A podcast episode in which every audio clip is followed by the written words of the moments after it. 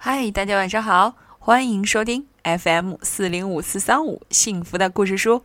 我是每天晚上用故事来陪伴你睡前时光的木鱼阿姨。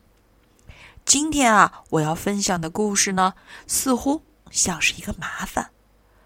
嗯，据我知道，有很多的小朋友都会被问及这样的一个问题，那就是你爱谁多一些？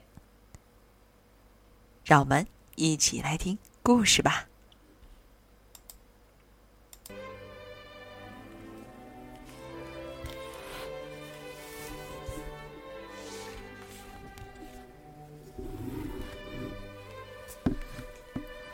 奶奶和外婆各送了一只小熊给艾莉，一只是白色的，一只是棕色的。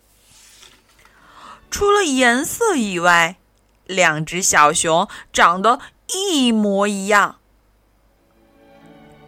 奶奶和外婆很快就吵起来。艾莉比较喜欢小白熊，奶奶说。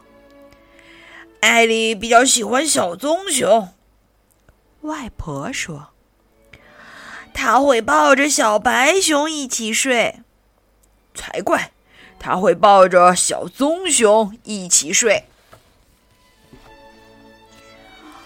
奶奶和外婆继续斗嘴。她心里只有小白熊。胡说，他会跟朋友提到我送的小棕熊。更糟糕的是，两只小熊也都讨厌对方。艾莉白天上学，他们就在家里吵架；晚上睡觉时，两只小熊各睡一边，紧紧贴着艾莉，贴得越紧越好。但等艾莉睡着了，他们又继续斗嘴，不然他们就开始抢被子。艾丽越睡越冷，醒来才发现啊，床铺变成了战场。艾丽让两只小熊排排坐好，小熊却互相推来推去、踢来踢去的。最后掉到地板上的总是小白熊。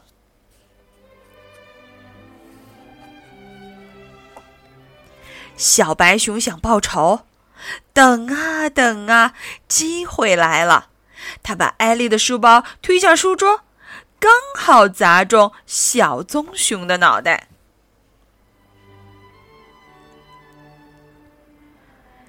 温暖的阳光。清新的空气，嗯，真是适合野餐的好日子。可是，小白熊舀起了沙拉酱，泼了小棕熊一身。小白熊啊，笑得肚子疼。现在，它是最漂亮、最干净的小熊了。小棕熊拿草莓果酱进攻，这一下子换它笑得肚子疼。小白熊身上沾了一堆紫红色的斑点。够了，艾莉说：“我受够你们了。”艾莉一边给小熊们洗澡，一边生气地说。他抓起了小白熊，把它关进了衣橱里，再把小棕熊放在高高的书架上。这下子看你们怎么打架！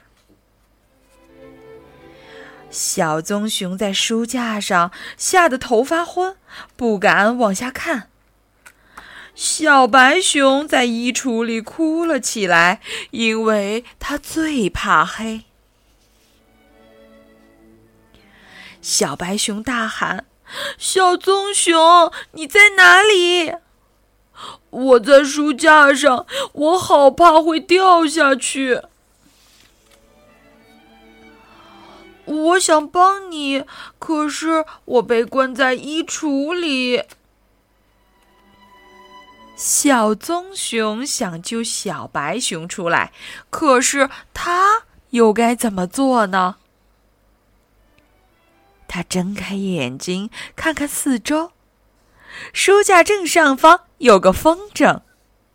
小棕熊告诉小白熊他的计划。小棕熊爬到风筝旁边，心脏跳得好快。小白熊替他打气：“你一定能做到！”小小的加油声从衣橱里传出来。在小白熊的鼓励下，小棕熊向外一跳，飞到了空中。降落在衣橱前面，小棕熊很高兴自己做到了。他打开衣柜，爬进去。你现在自由了，他对小白熊说。突然间，砰的一声，衣橱门自动关上了，衣橱里一片漆黑。糟糕！小白熊说：“现在我们两个都被关起来了。”小棕熊哭了起来。原来啊，他也怕黑。不过，他慢慢的镇定下来。不久，衣橱变得静悄悄的。第二天早上，艾莉醒来，没看到小棕熊在书架上，她赶紧下床，打开衣橱，两只小熊躺在衣服堆上，它们偎依在一起，睡得好香，好香。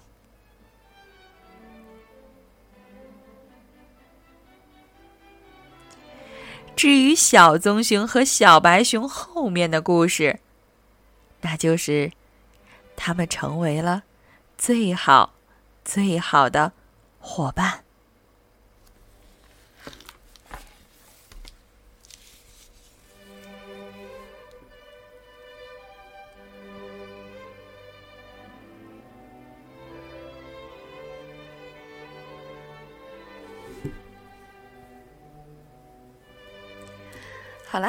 今天的故事呢，到这里就讲完了。